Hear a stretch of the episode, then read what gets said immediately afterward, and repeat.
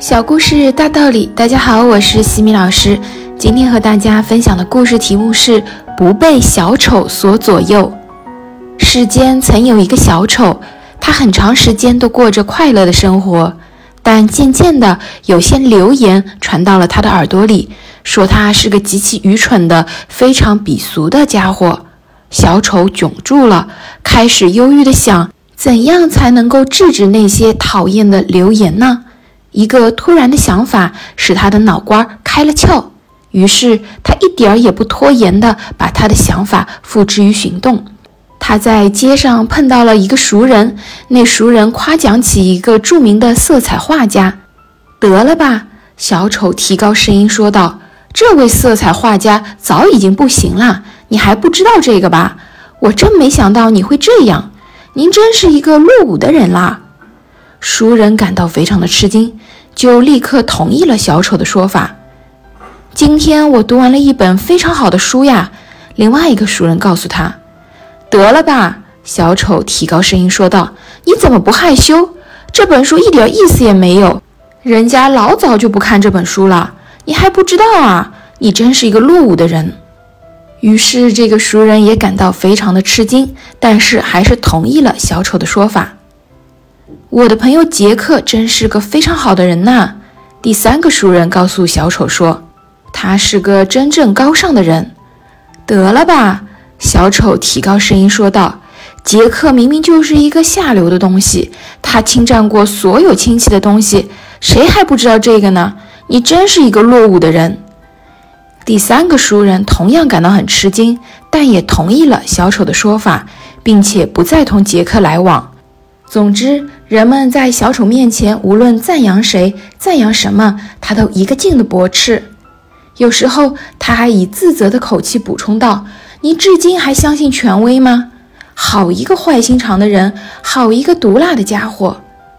小丑的熟人们开始讨论起小丑了。不过，他的脑袋瓜不简单，他的舌头也不简单。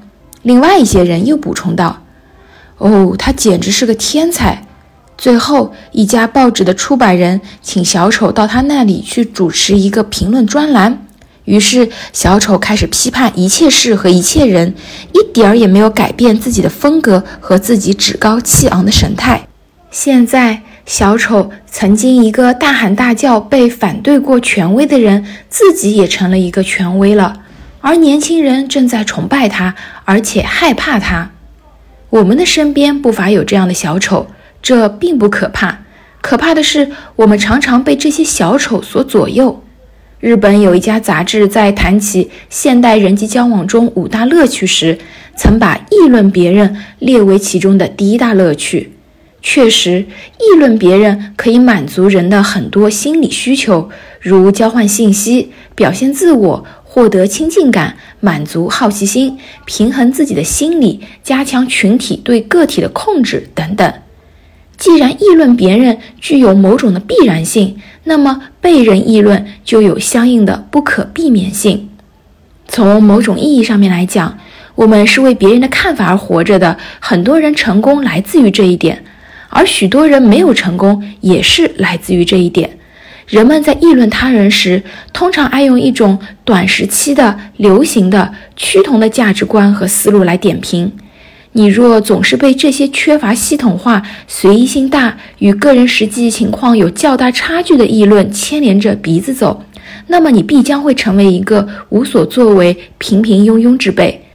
只有敢于超越这种议论的人，才能拥有人生真正的大智大慧，才能把别人议论中的消极因素转化为积极因素，而不被他人设置的陷阱所引诱。成长箴言。在胆小和保守的人们中间，小丑们是能很好的生活的。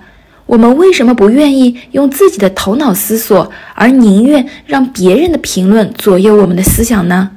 不要让别人的评论阻碍我们前进的脚步。今天的分享就到这里。如果你喜欢这个小故事，欢迎在评论区给到反馈意见，也可以加微信 x i m i k t 和西米老师一起互动交流。感谢你的聆听，我们下次见。